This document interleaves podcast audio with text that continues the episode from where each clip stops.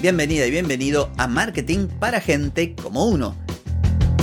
Soy Carlos Malfatti y aquí comienza otro episodio para hablar de marketing, emprendimiento, redes, contenidos, publicidad y todo lo que tenés que saber para captar más clientes y vender más.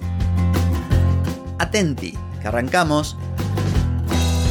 Hoy es lunes 12 de febrero de 2024, estamos en el episodio 1436 y vengo con algunos consejos de marketing para promocionar y ofrecer apartamentos en alquiler. Pero antes te pregunto, ¿querés captar más clientes y vender más? Ingresa ahora mismo a carlosmalfatti.com y pedí asesoramiento. Analizo tu caso, te ofrezco un servicio a tu medida y te ayudo a obtener los resultados que buscas. Deja de perder tiempo, dinero y energía en acciones fallidas y comienza a vender con estrategias, metodologías, contenidos y publicidad. Pedí asesoramiento ahora mismo en carlosmalfatti.com. En este episodio vengo a hablarte de algunas sugerencias, algunos tips en el caso de que vos ofrezcas apartamentos o departamentos en alquiler. Y esto viene a partir de la consulta que me escribió lo siguiente. Dice, soy emprendedora, no vengo de una familia adinerada, en este momento tengo un negocio de renta de apartamentos que conseguí trabajando duro y siento que estoy cobrando muy barato y tengo miedo a cobrar. En el pasado tuve un restaurante y me pasaba lo mismo, vendía súper barato, es como si no valorara mi trabajo y ahora estoy en crisis ya que si no cobro bien no puedo seguir haciendo arreglos en ellos y también se deterioran. Ayúdame, soy una mamá soltera sin la ayuda de nadie tratando de salir adelante, etc.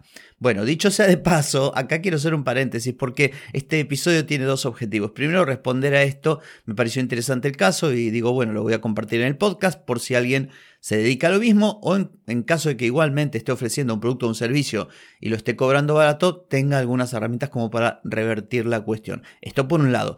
Y en segundo lugar, porque a esta persona la ayudé. Le envié un correo que ahora te voy a compartir parte de él eh, pero no me dio ni las gracias. Y vos dirás, ¿qué vas a hacer un episodio para decir a la gente que no te dieron ni las gracias? Sí. ¿Sabes por qué? Porque este no es un caso aislado. Cada vez me encuentro más gente que les envió un feedback a partir de una consulta sobre mis servicios y el feedback es un video de 12, 15 o 20 minutos y a veces ni siquiera gracias. Lo mismo me ocurre por WhatsApp. Hola Carlos, no sé qué, te pregunto tal cosa. A veces respondo con un audio que puedes... Mira, creo que si lo bajo y lo descargo hago un episodio de podcast, porque a mí me gusta explicar. Así como me escuchás en el podcast, así soy fuera del podcast. Y hay gente que ni siquiera te agradece. A lo que quiero ir con esto es que por gente como esta he decidido entre otras cosas, orientarme a otro tipo de cliente en este 2024. Por eso te voy a compartir el caso de esta oyente y también a decirte en el caso de que ofrezcas servicios o que crees contenido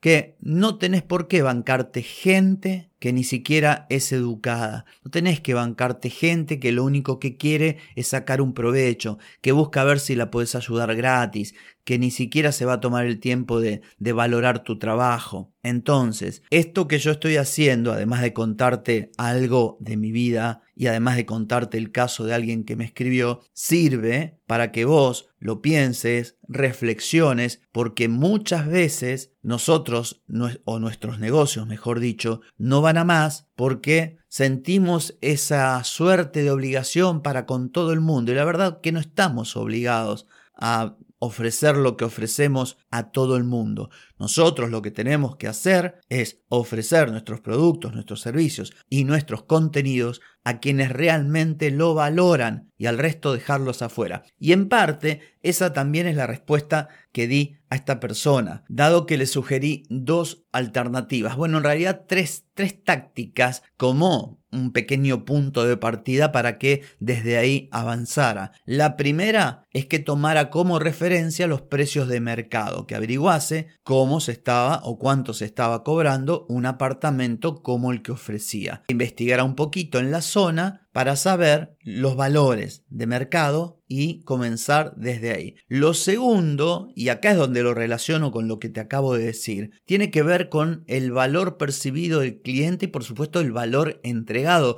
Vos sabés que hay una correlación entre valor y precio. Acá lo importante es, y le dije a esta oyente que me escribió, lo importante es que conozca o que sepa, que investigue, que averigüe a qué tipo de personas o familias está ayudando con ese apartamento. Siempre indico lo mismo. Lo que uno ofrece es una solución. En este caso, los apartamentos que está ofreciendo en renta son soluciones para determinados tipos de personas. Y es necesario conocer en profundidad a estas personas porque de este modo va a poder mejorar su propuesta. Y por ende, una mejor propuesta va a significar un valor percibido mayor, amén de una diferenciación, y va a poder subir el precio de lo que cobra. Por supuesto que el valor tiene que existir, no es solamente una narrativa vacía. Vos tenés que identificar cierto grupo de personas o cierto avatar que requiere una solución definida o determinada y si vos tenés esa solución, entonces planteársela a ese buyer persona que lo va a valorar. Por ejemplo,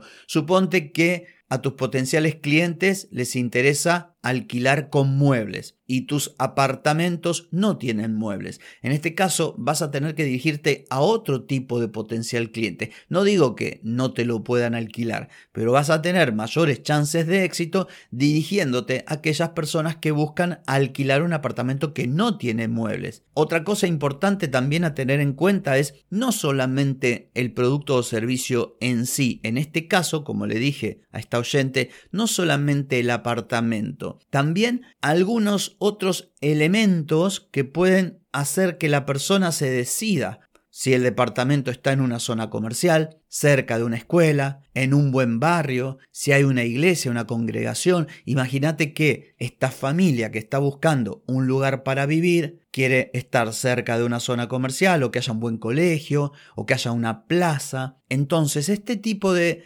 de llamémosle adicionales que muchas veces no se los menciona, pueden ser los que definan que esta persona o este grupo de personas alquilen tu apartamento. ¿Por qué? Porque van a percibir un valor mayor. No es solamente la propiedad, sino es la propiedad más el barrio, más las comodidades, más saber, por ejemplo, que tienen el transporte público a 100 metros de distancia, que es una zona segura y que se pueden ir a trabajar tranquilos sabiendo que su casa está protegida. Bueno, toda una serie de cuestiones que es muy importante. Y para finalizar, lo que también dije a esta oyente es que se fijase cómo la competencia o negocios similares estaban ofreciendo los, en este caso, los apartamentos, no para andar copiando, sino para tener una idea de cómo generaban el contenido, por ejemplo, cómo creaban un video, cómo se presentaban ante los potenciales clientes, bueno, todo este tipo de cosas que siempre está bien para inspirarse cuando no sabes por dónde empezar.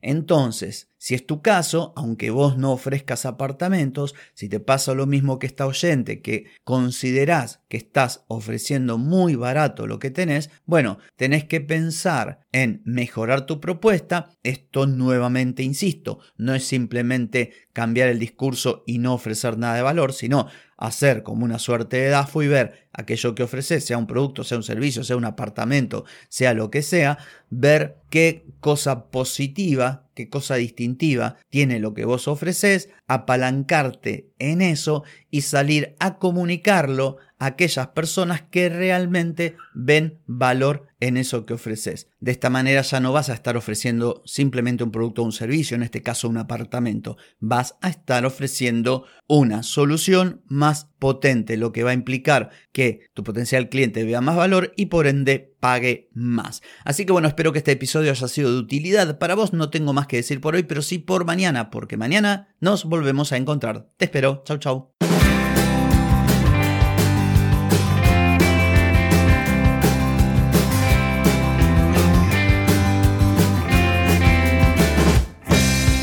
Amigas y amigos, todo lo bueno llega a su fin y este episodio no es la excepción. ¿Te gustó? Déjame 5 estrellitas en Spotify. ¿Querés mejorar tu marketing para vender más? Escribime ahora mismo a clientes carlosmalfatti.com. Hey, ponete en acción, que el tiempo, el tiempo no perdona.